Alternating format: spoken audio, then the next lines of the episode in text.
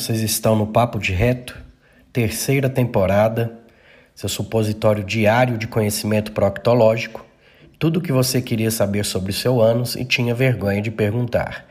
Essa temporada está recheada de convidados, muitos escolhidos por vocês, alguns novos, outros que já passaram por aqui e vocês pediram que voltassem.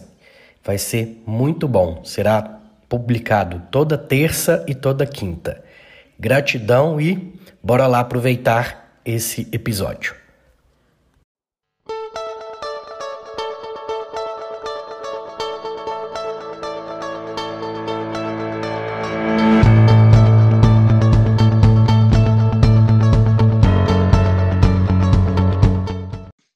E aí, meu amigo? Beleza? Finalmente deu certo, hein? Agora sim, falando, não, o Henrique tem que vir, não tem jeito não. É, eu tenho carteirinha VIP aqui no Papo de Reto, então. Mas vamos lá, o pessoal já conhece um pouco a sua caminhada, né? Que das duas vezes que você teve aqui. Mas eu tenho algumas perguntinhas da, da nova vida, né? Que agora Tá certo. formado. Como é que está sendo aí? E, e se ajudou é, o fato de você já ser bem ativo na internet, é, você iniciar os seus trabalhos aí na, na nutrição, como é que está sendo isso? Conta pra gente. Cara, eu, como eu falei, eu me formei em 2021, no final do ano, né?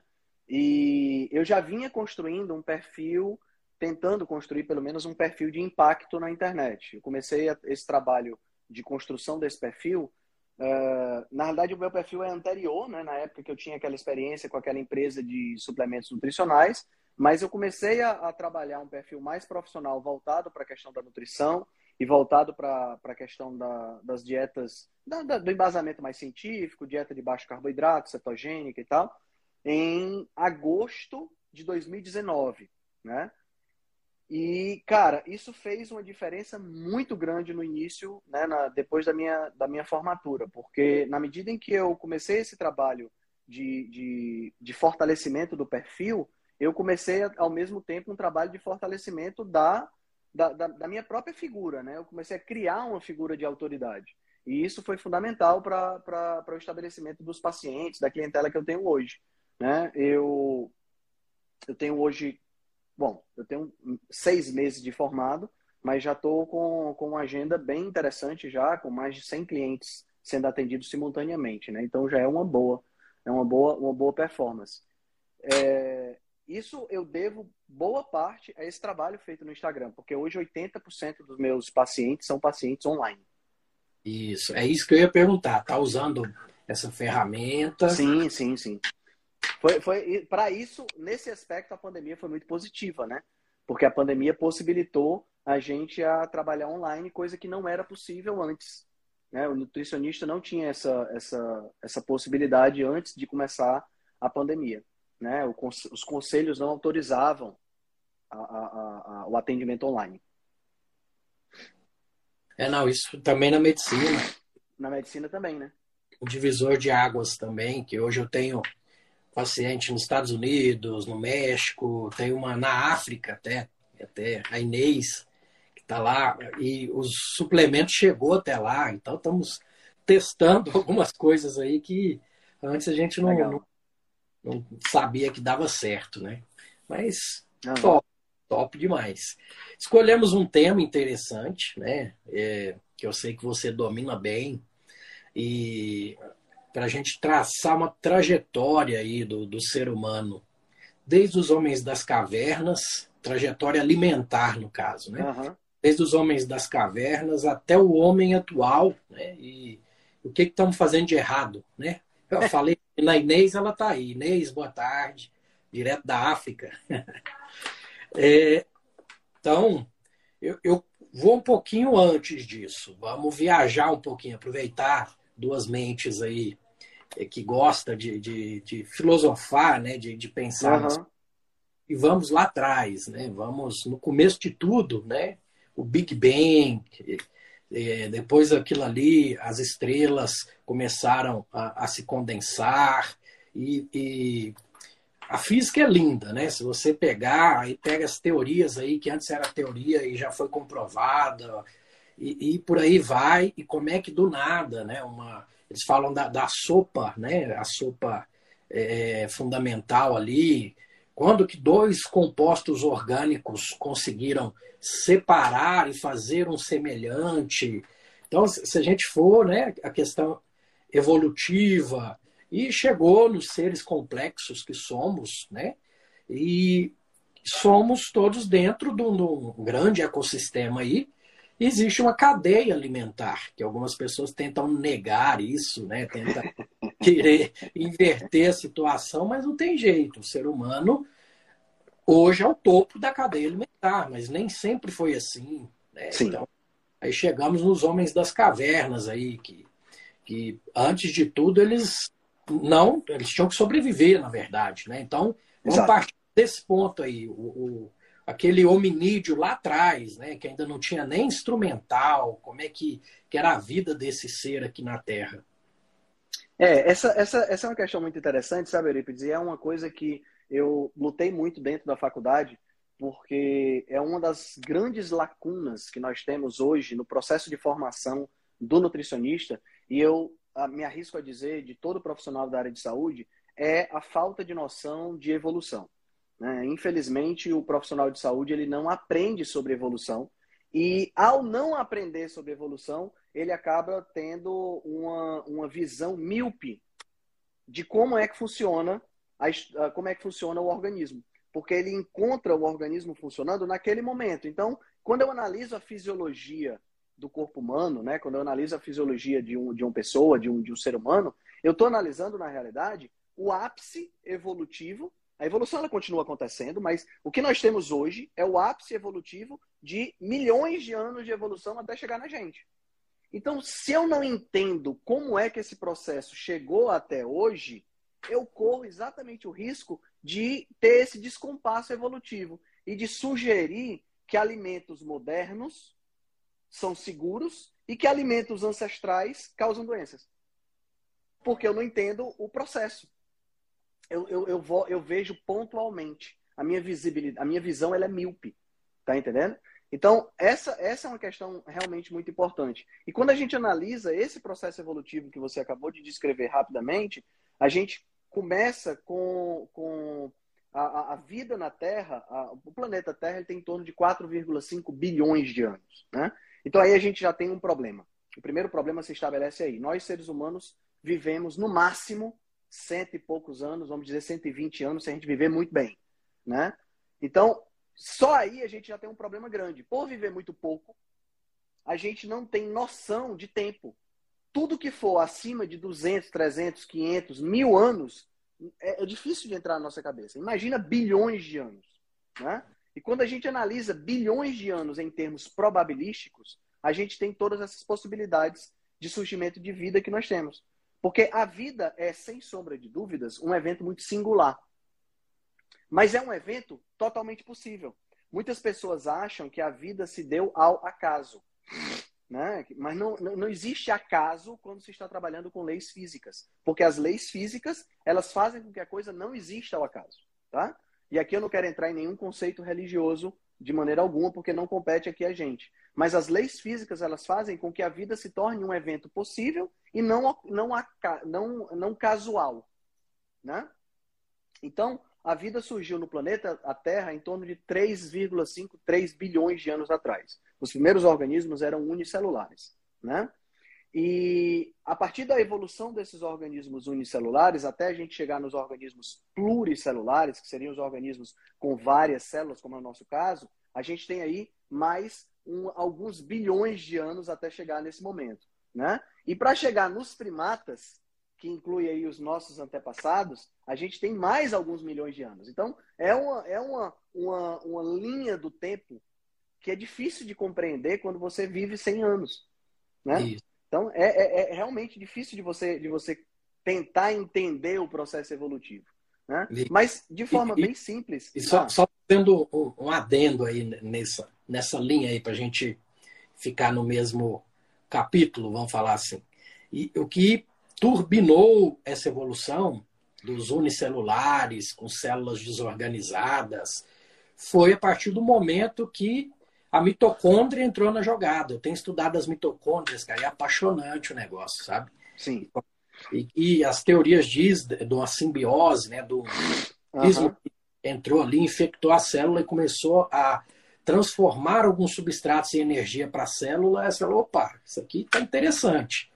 E Exatamente. Ele começou a passar para o descendente e, e, pronto. Aí a gente ganhou o turbo que a gente precisava aí para os seres de maior monta, né? Vamos falar assim. Exato, exato. Até o advento, até o advento dessa simbiose entre o, os organismos anaeróbicos e os aeróbicos, né? Porque as mitocôndrias são organismos aeróbicos. Na realidade, as mitocôndrias elas vieram depois dos, da, da, da, das estruturas fotossintetizantes, né? A, a, as algas, os cloroplastos, né? Que são as organelas fotossintetizantes que existem nas plantas, elas vieram antes. As mitocôndrias elas vieram depois, já quando o ambiente já tinha uma quantidade de oxigênio maior, porque o ambiente pré a mitocôndria era um ambiente pobre em oxigênio. Né? Foi preciso que essas, esses cloroplastos aparecessem inicialmente, né, que eram, são oriundos de bactérias fotossintetizantes, fabricassem esse oxigênio, que seria a, a, a, a deixa para as mitocôndrias poderem aparecer. E a partir daí poder gerar essa simbiose e a gente ter essa possibilidade de uma extração mais eficiente de energia dos, das moléculas. Né? porque um organismo, um, um, processo anaeróbico extrai muito pouca energia das moléculas. Né? Extrai 18 vezes menos energia. Se a gente comparar uma molécula de glicose, por exemplo, uma molécula de glicose ela gera 2 ATP de forma anaeróbica, enquanto de forma aeróbica ela gera 38 ATPs. Né? 36 em algumas células, 38 em outras células. Então, é muito mais ATP, muito mais energia sendo liberada, 18, 19 vezes mais energia sendo liberada, e isso faz uma diferença enorme. Não tem como você ser desse tamanho e ser anaeróbico. Né? Não, não existe essa possibilidade. Né? Então você tem, você tem toda a razão. Quando a gente vai lá para a evolução dos primatas, a gente precisa corrigir o primeiro erro. Né? O primeiro erro, que é um erro que vem daquela ilustração clássica, que é aquela ilustração do, do, do macaco, depois o macaco vai ficando de duas pernas, depois ele vira homo, depois o homem né, formado. Aquela ilustração ela dá a impressão de que nós viemos do macaco. E nós não viemos do macaco.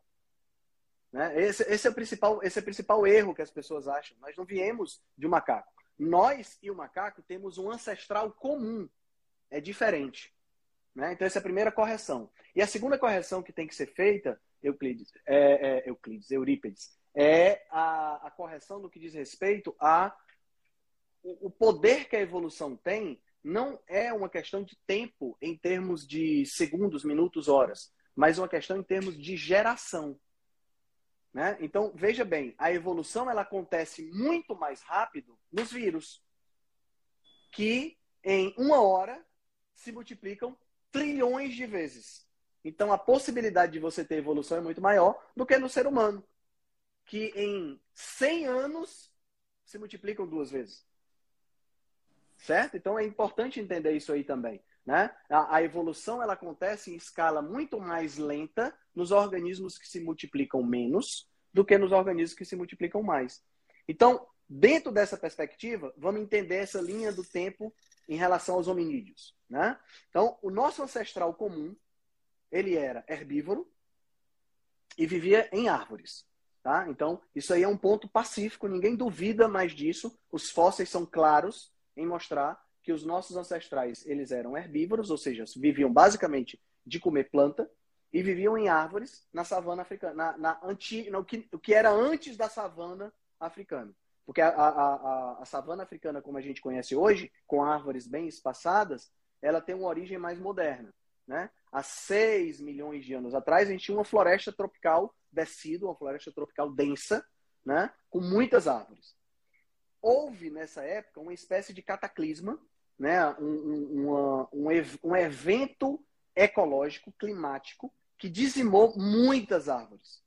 E isso aí fez com que a população existente nas árvores virasse uma superpopulação. Não tinha mais espaço para todo mundo.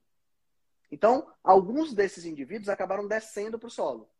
Que eles desceram para o solo, a grande maioria morreu.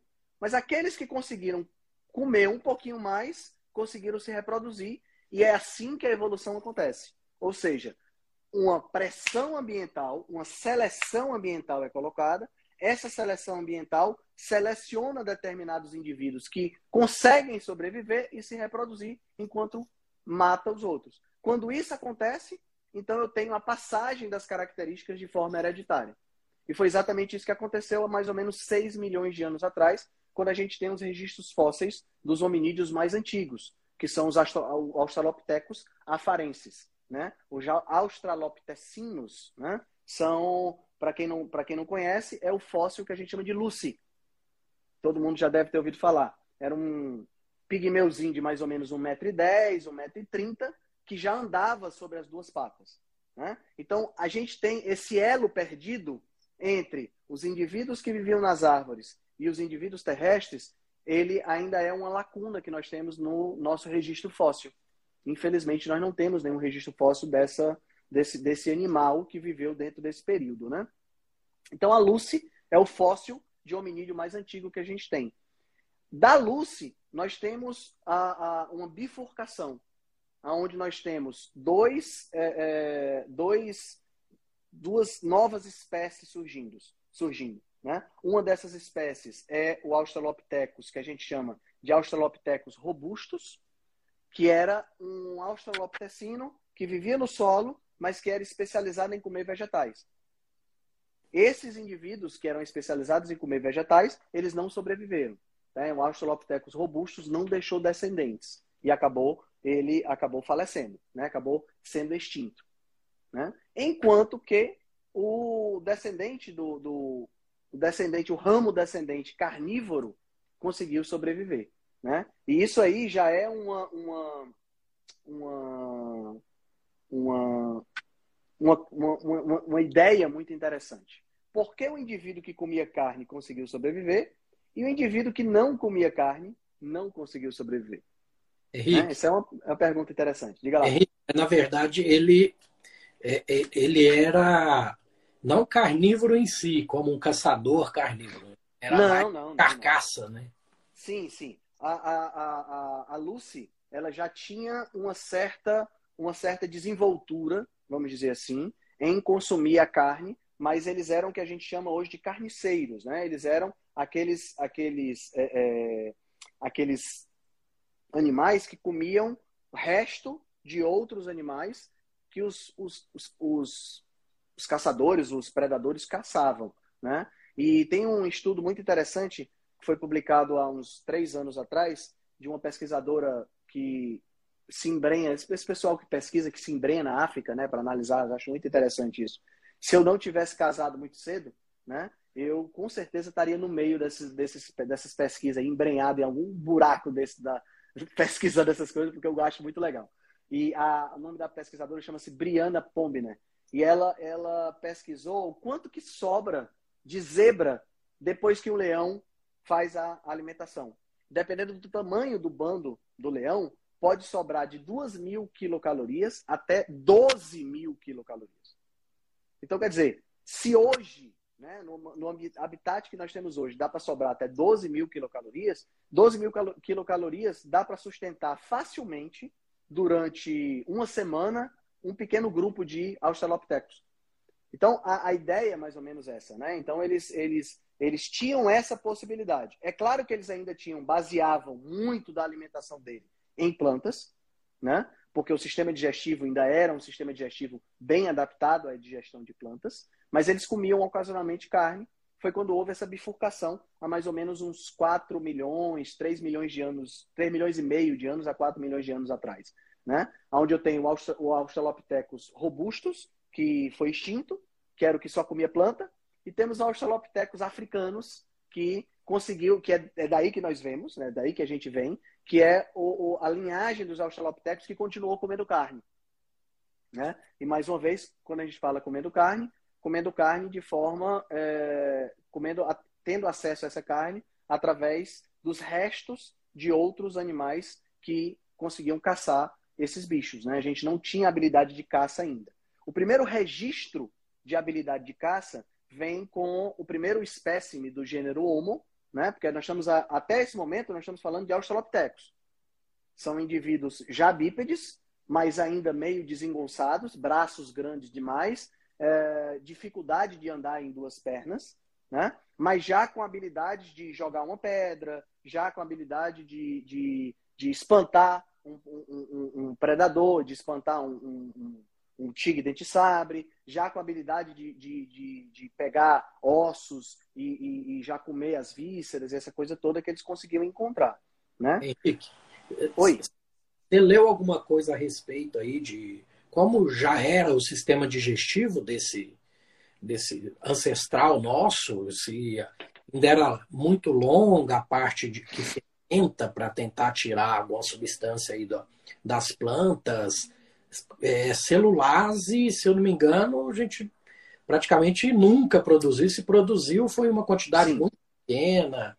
Talvez Exato. nós não temos nós da... não temos a capacidade de produzir, de, de digerir fibras, né? Essa capacidade Sim. a gente nunca teve, né? Não só a celulase, mas to todas as outras enzimas que são produzidas são exclusivamente produzidas por seres unicelulares, né? A, a, a, vaca também não tem capacidade de digerir o mato que ela come, né? Assim como o gorila também não tem capacidade de digerir o mato que ele come, né? O que esses animais possuem é um intestino grosso, extremamente longo, né? capaz de abrigar uma quantidade enorme de bactérias, bactérias e protozoários que fazem o processo de digestão. Até mesmo o cupim, que a gente tem em casa, quer dizer, que algumas pessoas têm em casa, né? O cupim, ele não tem capacidade de digerir celulose. A, a, a, a celulose é digerida por um protozoário que tem no sistema digestivo do cupim. Certo? Então, a gente não tem essa capacidade, nós nunca tivemos essa capacidade na gente. O que a gente teve foi uma terceirização. Né? Então, é, é, assim, infelizmente, Eurípides, a, a, a, os registros fósseis desse tipo de, de, de instrumentação, né, desse tipo de, de material, como é o caso do sistema digestivo e tudo mais, eles são muito escassos, porque tecido mole se preserva de forma muito ruim. A gente tem mais registros fósseis baseados em ossos. Né? Então, a gente analisa a estrutura óssea, para a partir da estrutura óssea, a gente ter uma noção de como era os órgãos, como era a disposição dos órgãos de forma interna. E esses animais ainda tinham uma caixa torácica mais curta e mais larga, denotando aí uma maior, uma maior predominância do intestino grosso com as bactérias e, consequentemente, com a possibilidade de digerir a celulose. Né? Ocasionalmente, esses animais também ingeriam é, outros animais, especialmente insetos, que é mais ou menos o que acontece hoje com o gorila, né? Quando pega folha que acaba vindo é, gafanhoto, acaba vindo grilo, larvas, ele acaba ingerindo também. Mas a maior parte da digestão do gorila, da, do, dos primatas atuais que se alimentam de folhas, são, é, são a maior parte da digestão é feita pelas bactérias do intestino grosso, né? Nesses animais também. Lá na, na, na, no registro fóssil, né, quando a gente tem a, o primeiro exemplar do gênero Homo, acontece mais ou menos por volta de 2 milhões, e 2 milhões e meio a 2 milhões de anos atrás, onde a gente tem o, o Homo habilis aparecendo.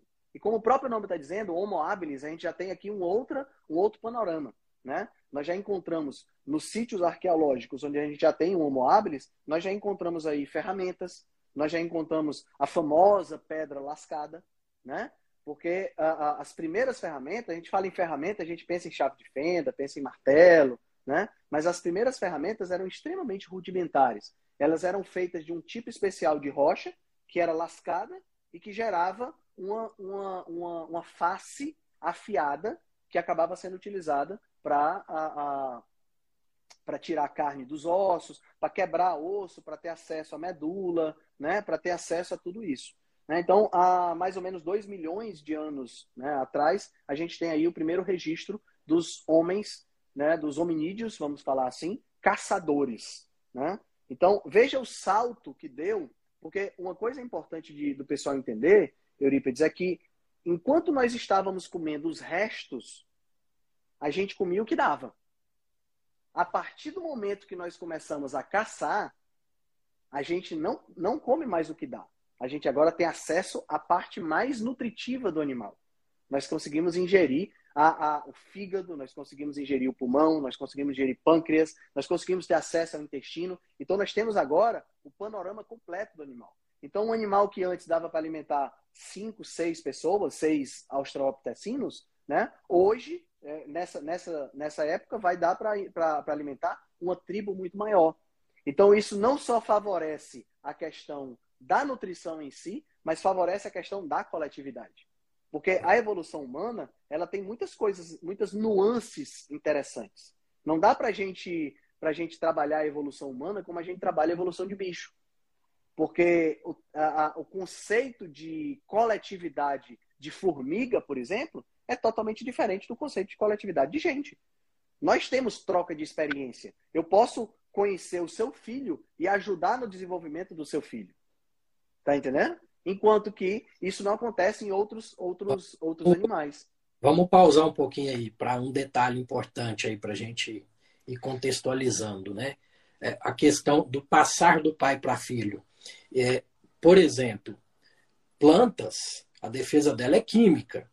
Imagina nessa época o que tinha de defesa química nessas plantas e como é que eles descobriam? Comendo e morrendo. Morrendo. Morrendo. Aquele Tentativa conhecimento vai passar para frente como? Através da comunicação.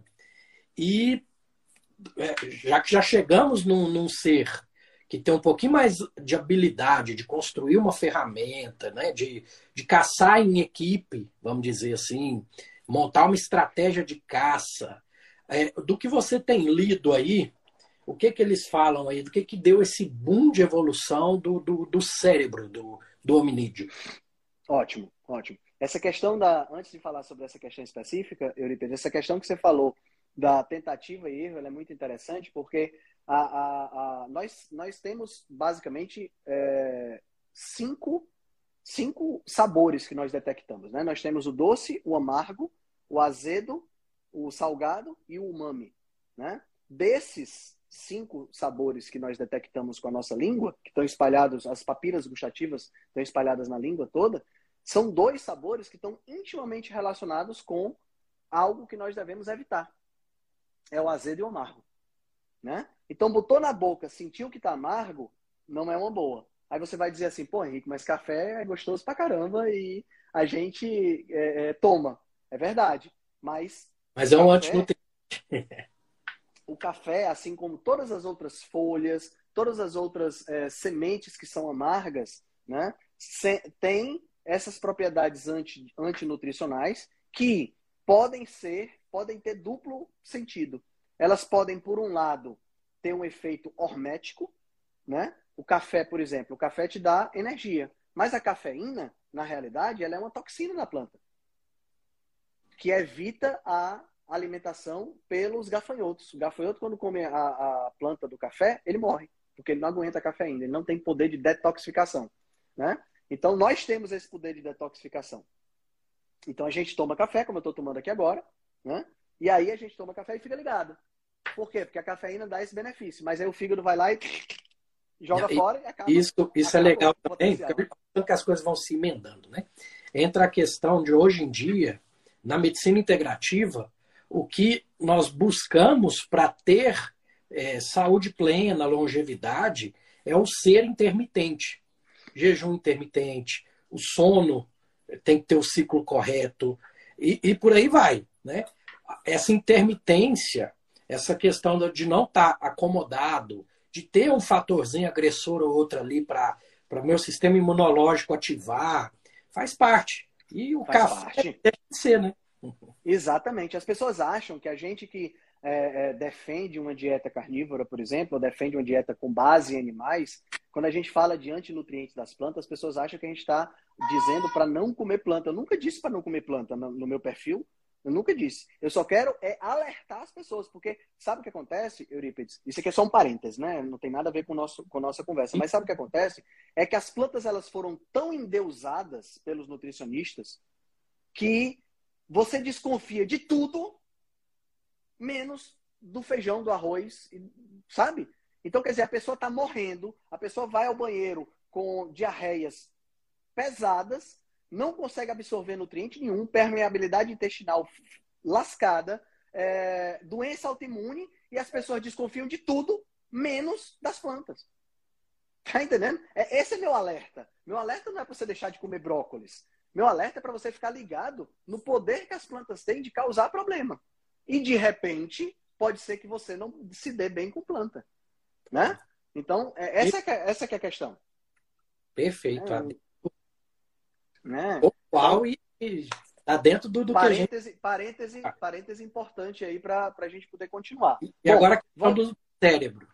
Sim, a questão do cérebro. A hipótese mais aceita que nós temos hoje, Eurípides, é a chamada hipótese do tecido caro, ou Expensive Tissue Hypothesis. Né? Essa hipótese foi é, sugerida na década de 80, em 1985, pelo Danny Aiello, é, é o, o, o, pesquisador que criou esse, essa hipótese junto com o companheiro dele, com a companheira dele.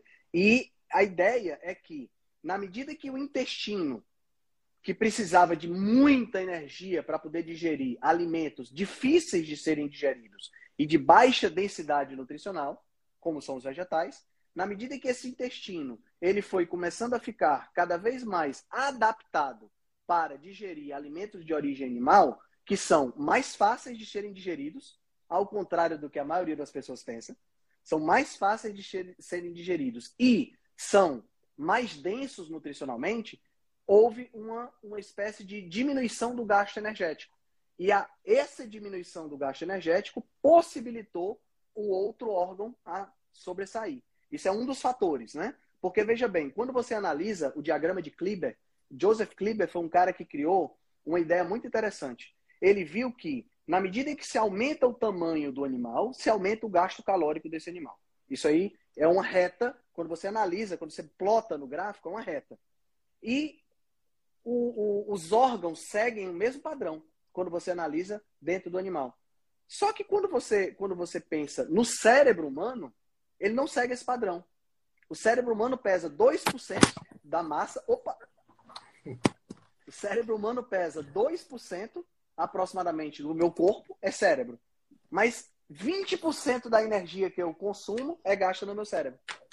Tem alguma coisa errada.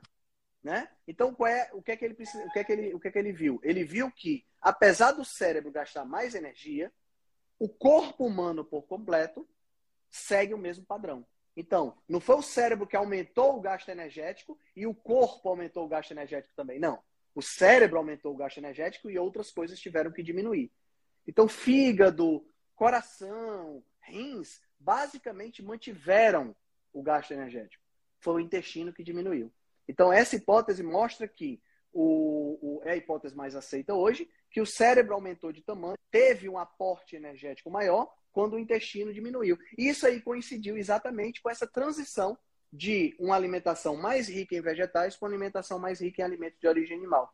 Porque na medida em que eu tenho uma, uma, uma alimentação que é de mais fácil digestão e de maior uh, densidade nutricional, eu tenho então a possibilidade desse intestino realmente diminuir e de sobrar mais energia para o cérebro.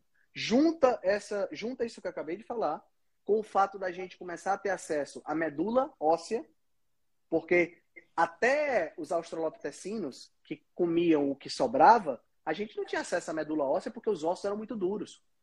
Mas a partir do momento que eu tenho ferramentas, o Homo habilis começa a quebrar os ossos, e na medida em que ele começa a quebrar os ossos, ele começa a ter acesso à medula óssea. A medula óssea amarela é gordura de alto valor biológico, alto valor energético. Então eu tenho mais energia, eu tenho gordura que é a base de formação do meu cérebro, eu tenho mais colesterol, eu tenho mais gordura saturada, e isso aí é o substrato para o meu cérebro poder crescer. Aqueles indivíduos que tiveram a possibilidade de ter um cérebro ligeiramente maior, tinham, consequentemente, mais cognição, mais condições de caçar, melhor desenvoltura na selva, melhor trabalho de comunicação, e isso aí possibilitou que o cérebro, ao longo do tempo, fosse aumentando de tamanho. Sem contar que ele conseguia, é, vamos falar o português correto, conquistava mais ali as, as fêmeas e conseguia passar mais o gene dele para frente, né? Exato, exato, exato, exatamente. Então, o Homo habilis começou esse processo, né? Do Homo habilis até o Homo sapiens, nós temos aí o Homo ergaster, temos o Homo erectus e temos o Homo heidelbergensis. São fósseis diferentes, né? são linhagens diferentes que deram sequência umas outras.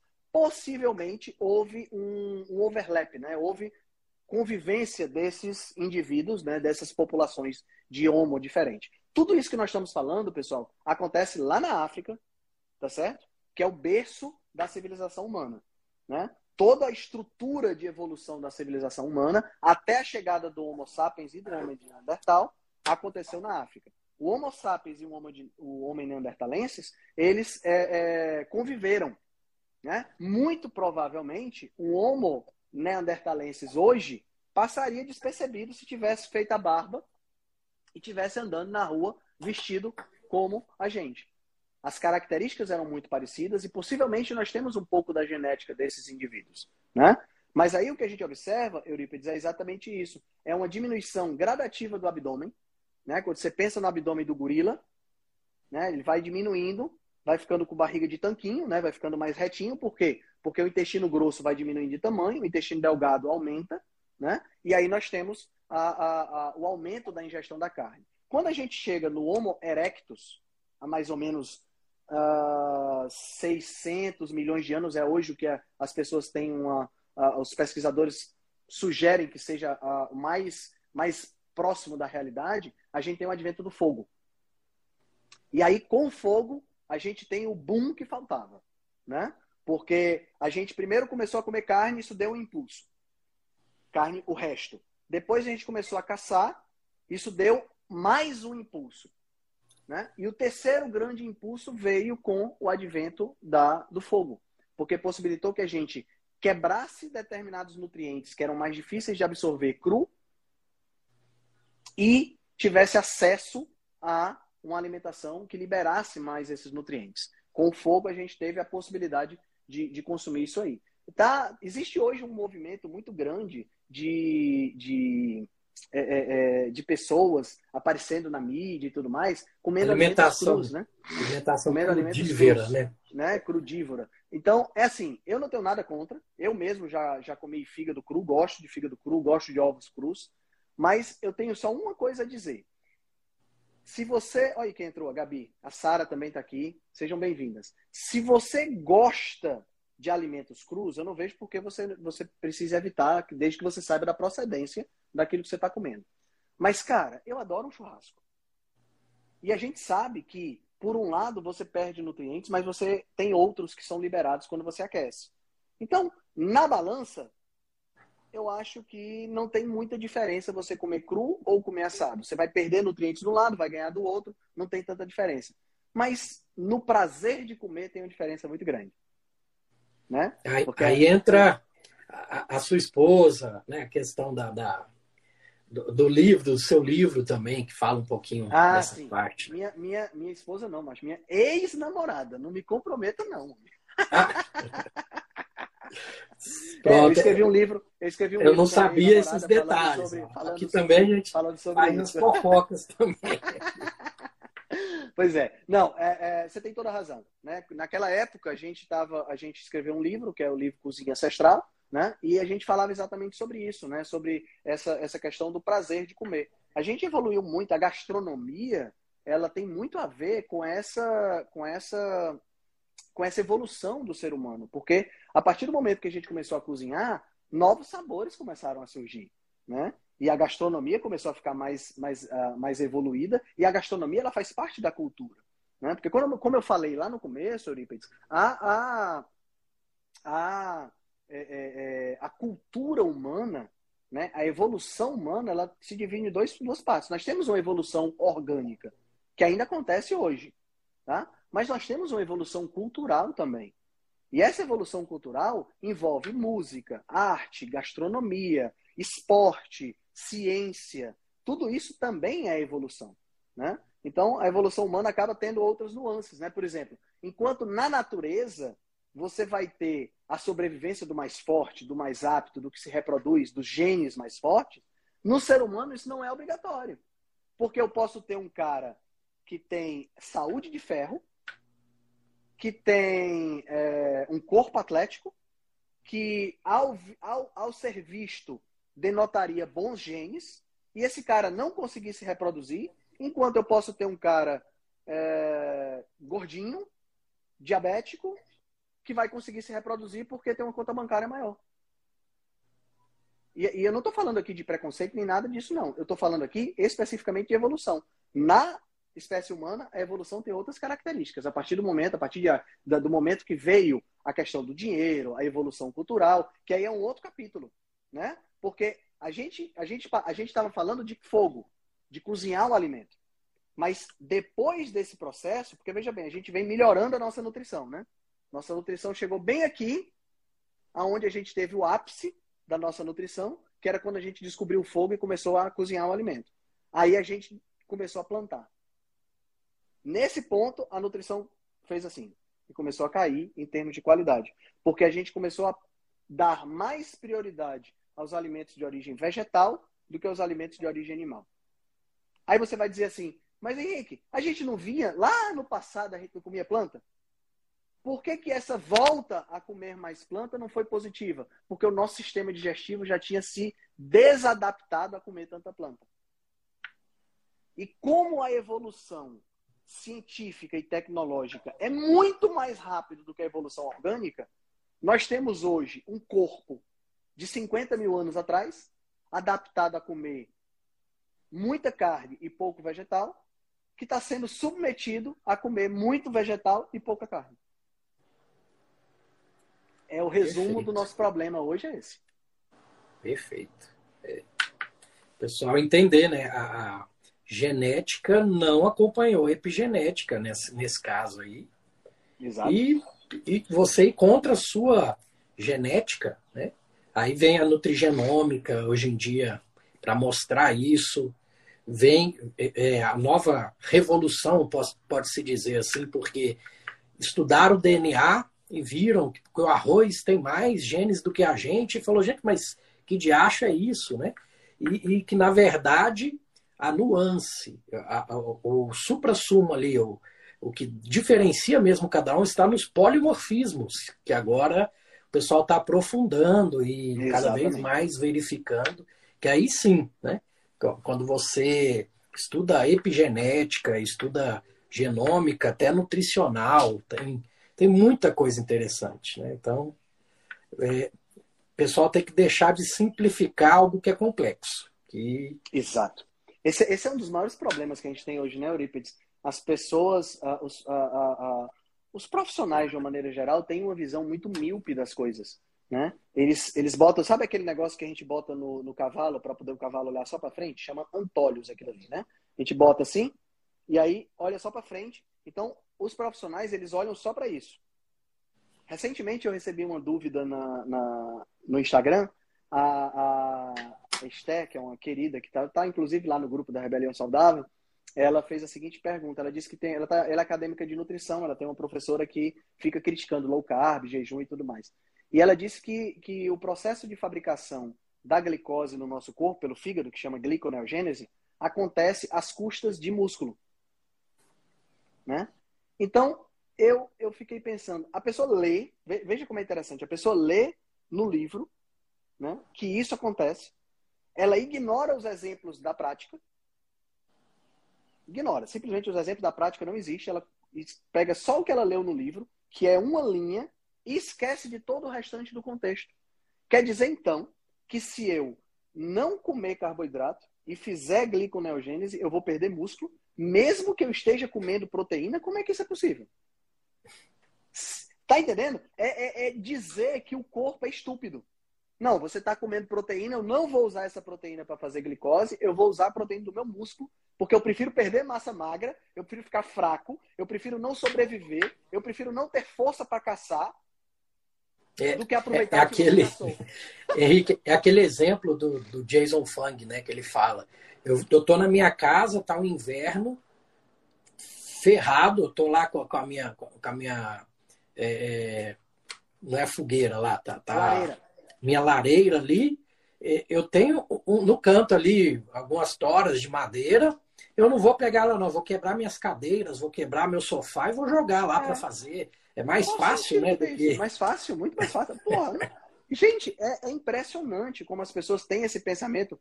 Tem uma frase que eu gosto muito do Henry Louis Mencken. Ele diz o seguinte: todo sistema complexo tem uma solução que é simples, elegante errada. tá entendendo?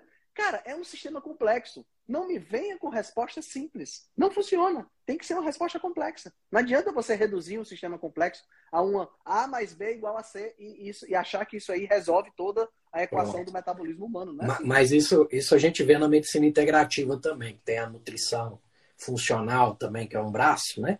Uhum. E na, nas faculdades tradicionais a gente aprende que se eu interferir em A, esse vai interferir em B, que vai interferir em C, que vai interferir em D.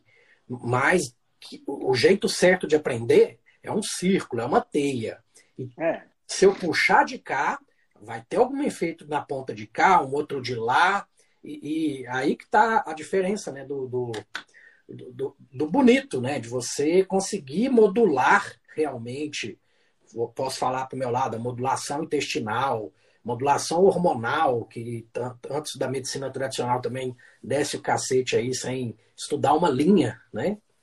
Então é, é, é complexo, meu amigo. É, é. Vamos dizer, nosso, nosso dever aqui, nosso trabalho como é, pessoas que mudam opinião é, vai ser árduo, mas a gente é. gosta, né? É, a gente gosta, a gente nada contra a maré um pouquinho, né? Top. Então, na linha que a gente pensou em, em narrar, conseguimos concluir aí, né? Pois é, a gente precisa falar só um pouquinho, acho, Eurípides, é do final, né? Do final que ainda não está no final, né? Porque nós estamos vivendo o final hoje, né? E espero que a gente consiga mudar essa realidade, né? Porque a partir do momento que a gente fez a, que a gente começou a plantar, a gente começou a ver que era muito mais fácil plantar do que criar, né? E a partir do momento que a gente começou a plantar, a gente começou também um outro processo, que é o processo chamado de seleção artificial, que é aquela seleção, que veja bem, nós temos a seleção natural, que é a natureza quem oferece a força. Mas nós temos o processo de seleção artificial, que é o homem quem oferece o processo de seleção. Então, se eu plantar banana, por exemplo, e eu tiver 10 bananas sendo produzidas, e dessas 10 eu tenho duas que são mais doces e oito que não são doces, qual é que eu vou plantar de novo na próxima estação? São as mais doces. E nessa hora eu começo a manipular os, os alimentos a meu critério. Muita gente acha que é, é, a gente vem trabalhando com engenharia genética para manipulação dessas coisas. Engenharia genética é coisa moderna. A manipulação ela acontece de, a partir do momento que você cria uma galinha e que o filhote nasce maior, você vai preferir usar o filhote maior para poder crescer que tem mais carne. Tá entendendo? Que você tem uma vaca que dá mais leite, você vai usar essa para procriar e não aquela que dá menos leite. Então a gente começou a fazer esse processo de seleção artificial e com isso a gente tem hoje as frutas que nós temos, que já são bem diferentes. Os vegetais que nós temos, que já são bem diferentes. Então, por exemplo, um vegetal como o trigo. O trigo todo mundo sabe que é riquíssimo em glúten. Mas se você analisar o trigo de hoje e o trigo de 5 mil anos atrás, o trigo, de, o trigo de 10 mil anos atrás, você vê uma crescente na quantidade de glúten, que foi a seleção que nós fizemos. Para quê? Para dar um pão mais fofo, para permitir que você tenha mais fermentação, para diminuir a possibilidade de você errar no ponto da massa. Tudo isso foi feito para que a gente pudesse manipular né, essa questão. E aí, a partir do momento que a gente tem esse, essa, essa matéria-prima na nossa mão, com a tecnologia, nós começamos o processo de refino.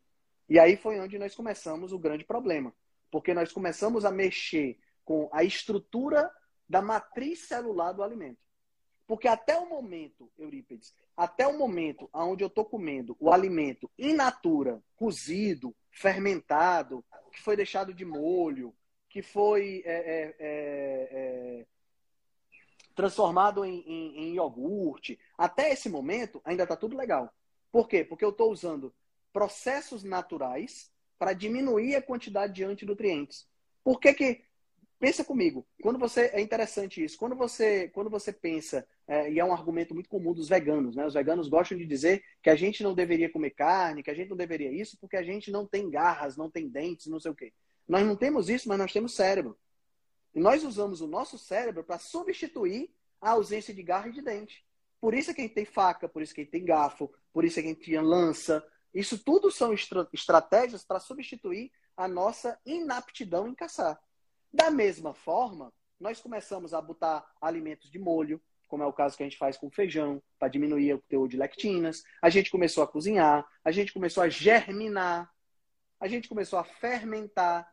Todos esses processos diminuem a quantidade de antinutrientes, aumentam o teor nutricional e tornam esses alimentos não alimentos incríveis como é a carne vermelha, como são as vísceras. Não, isso não vai acontecer. Mas menos deletérios e mais nutritivos. O problema é que a gente, na medida em que a gente começou a descobrir técnicas de, é, é, de destruir a matriz celular, a gente começou a refinar o alimento, a gente começou a processar o alimento, a gente aumentou a concentração em grau quase farmacológico. Você pega, por exemplo, uma farinha de tapioca, que é feita a partir da mandioca moída. Gente, aquilo ali é é, é, é, é, quase PA, sabe? De reagente de laboratório, para análise. Sabe? É, é, puro de uma tal forma que você tem quase 100% de carboidrato ali. Entendeu? E é aí onde está o grande problema. As, os nutricionistas, a gente aprende na faculdade que farinha de tapioca e tapioca é a mesma coisa. E não é. Tá entendendo? Farinha de tapioca é totalmente diferente de mandioca. São duas coisas diferentes. A matriz celular está destruída. Eu não tenho fibra, eu não tenho, eu tenho alta concentração.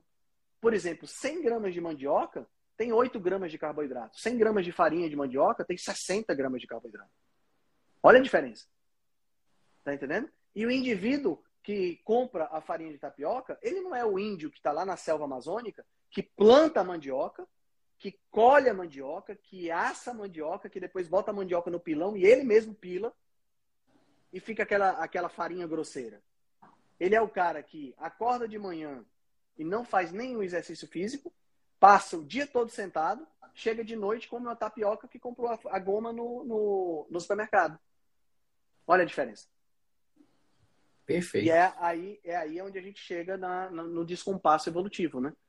Então a gente saiu de uma situação onde a gente tinha uma alimentação extremamente equilibrada com a nossa biologia, uma alimentação equilibrada com a nossa genética, para uma alimentação que entrou em descompasso. A nossa genética está presa lá, há 50 mil anos atrás, e a nossa alimentação, ela, eu não posso dizer que ela evoluiu, mas ela mudou drasticamente e gerou esse descompasso evolutivo. E esse descompasso evolutivo é talvez hoje uma das principais causas dos grandes problemas de doenças crônicas que a gente tem. Ótimo. Acho que fechamos bem aí essa linha do tempo, né? Vamos dizer assim. Legal. Vai ficar bem gravado aí, o pessoal vê quantas vezes quiser e, e cair algumas fichas, né? Que tem tá, tá precisando cair algumas fichas aí. É, me conta um pouquinho aí também, então, é, você é uma pessoa que lê bastante, que eu sei. É, qual o último livro que você leu o que que você, e o que você está lendo agora? Cara, atualmente eu estou lendo cinco livros diferentes. Sou, é um problema isso para mim, porque eu leio, eu sou meio compulsivo com leitura, né? Eu estou lendo esse, esse, vou pegar aqui os que eu estou lendo para mostrar para vocês. Eu estou relendo essa coleção aqui. E tem dois livros. Ah, tem esse aqui também que eu quero mostrar, que eu estou lendo também. Pronto. Esse daqui é fantástico, chama-se Até o Fim do Tempo, do Brian Greene. Eu fico ao contrário aqui na, na, na, Deixa eu ver aqui, peraí. Acho que eu consigo fazer assim. Esse aqui, ó, Até o Fim do Tempo, do Brian Greene, tá? Esse livro é sobre física quântica. Esse cara é físico, tá? É um... Cara, esse livro aqui é realmente fantástico. Ele mostra desde a... tudo isso que a gente começou falando aqui, desde o Big Bang e tudo mais, né? Agora ele faz uma análise extremamente, extremamente científica e didática. Nossa, esse livro aqui é realmente fantástico. Quem quiser aprender um pouco mais, vale a pena. Eu estou lendo esse daqui, vou mostrar aqui para o pessoal. É, Reflexões espiritualistas e científicas de um médico, do Paulo César Fructuoso. Muito bom, muito bom mesmo. Que é. Aqui já é, já é. Enquanto esse daqui é extremamente científico, esse aqui já pega um pouco mais para a parte filosófica e religiosa. Né? Tô lendo esse daqui, que é o meu próximo convidado internacional na minha live, que eu estou super animado. Why We Get Sick, que é do Ben Bickman. Que a gente vai ter a live do dia 27 agora, 27 de julho. Esse livro aqui eu já li duas vezes, eu estou lendo a terceira vez agora, porque é muito bom. Esse livro é genial. É um livro onde ele fala sobre a questão da resistência à insulina. Tá? Então, vai ser, um, vai ser o tema principal da nossa, da nossa live. E é, putz, talvez um dos melhores livros que eu já li na minha vida. E todo final de ano eu publico seis melhores livros que eu li no ano. E esse aqui estava dentro dos seis de 2020. Né? E, como é muita ciência, vez por outra, eu também aproveito para dar uma lida é, em literatura que eu gosto muito. E eu estou lendo também, eu, chegou recentemente, ó, A Divina Comédia, do Dante. É, a, é o meu livro de literatura que eu estou lendo agora. Eu vou pegando um pouquinho de cada um e, e, e lendo, porque a minha. Eu adoro ler, eu sou um nerd completo. então, Não, eu... a gente vai Estou falando aqui que o cara vai vir aqui todo ano mesmo, porque toda vez é surpreendente. e, no meu podcast lá, é, é um dos mais ouvidos toda vez também, que eu ah, vou olhando a, a, estatística, né? E isso que você falou aí do, dos livros, quem falava muito é nosso querido finado professor Diego, ele Sim. falava que você tem que ter o hábito de ler dois, três livros ao mesmo tempo e rodando entre eles que você força o seu cérebro a retomar a história que está arquivada ali atrás. E isso Exatamente. aí para demência, para Alzheimer, né? Você retarda isso aí o tempo que for necessário. E, e, eu gosto muito de fazer essa ponte, sabe? De livros variados, de assuntos variados e de abordagens variadas. Porque, para mim, Eurípides, não adianta eu pegar é, um, um assunto, um determinado assunto, e ter vários cientistas falando sobre esse assunto, porque a visão é muito parecida. Eu prefiro pegar esse assunto e ter um cientista, ter um filósofo, ter um padre, tá entendendo?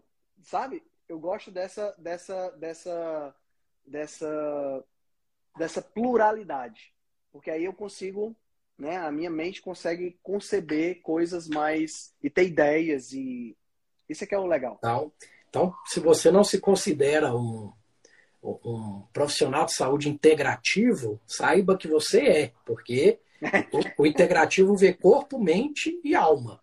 Então, você procura saber dos três âmbitos aí e com certeza você deve aplicar isso para os seus pacientes, né? E com certeza. E esse ano eu tenho feito uma pequena provocação, né? É, para instigar respostas, né? E por que que alguém que assistiu a live aqui é, deve procurar o Henrique Altran? Procurar em que sentido? No sentido profissional? Profissional. Olha, na realidade eu queria que ninguém precisasse me procurar. Eu queria que todo mundo seguisse, é, tivesse a possibilidade de, eu acho que tivesse a possibilidade de não precisar de um nutricionista. Porque a gente não deveria precisar de nutricionista. Você não precisa de um leão não precisa de um nutricionista para aprender a comer. Uma águia não precisa de um nutricionista para aprender a comer ou a caçar. Tá entendendo? Por que, que nós, seres humanos, precisamos? Eu, eu, minha, minha torcida é de que a gente chegue num ponto da nossa evolução onde a gente retorne às nossas origens e aprenda a comer de forma é, mais equilibrada, sem precisar ficar tão noiado, tão louco com essas, com essas coisas. Então, se tem uma coisa que eu gosto de fazer, é que, como nutricionista, eu gosto muito de ensinar eu adoro ser professor. Né? Eu dei aula durante um bom tempo. Então, a minha missão como nutricionista é ensinar. Eu digo para todo paciente meu: você está sentado aqui na minha frente, mas eu quero que o mais rápido possível você deixe de ser meu paciente. Ou seja, você aprenda a comer de tal forma que você não precise mais de mim. Essa é a minha missão. E eu acho que esse é o meu diferencial. Excelente, excelente. Dessa provocação surge ótimas respostas, sabe? Tem gente que ah, não esperava eu perguntar isso e, e, realmente sai coisas muito interessantes. E como que o pessoal te encontra? Projetos atuais, projetos futuros? Que eu sei que essa cabeça aí não para, né? Bom, a gente, você me encontra, o melhor meio para você me encontrar é através do Instagram, lá na minha, daqui mesmo.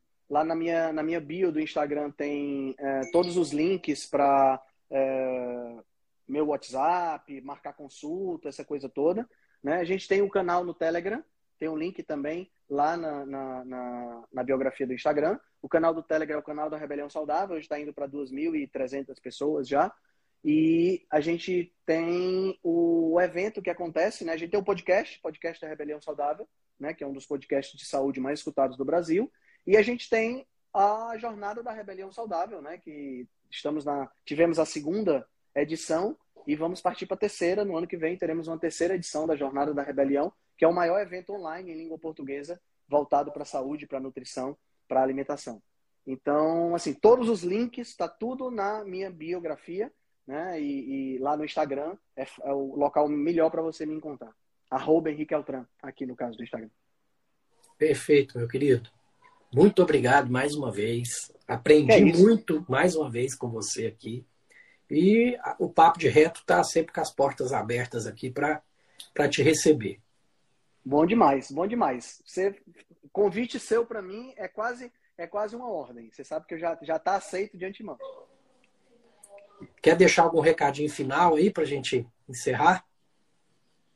Eu quero dizer só que vivam. Não percam as oportunidades que a vida oferece para a gente, porque existe uma vida maravilhosa para ser vivida. Maravilha. Meu querido, Show de bola. fica com Deus. Entram, entramos de surpresa aí, porque eu não, não ia deixar passar mesmo. Desde programei ah, desde o começo do legal. ano e a sua é sempre bem esperada. Show de bola, meu amigo. Um abraço grande, hein? Boa tarde, fica com Deus. Até mais. Tchau, tchau. Tchau, tchau.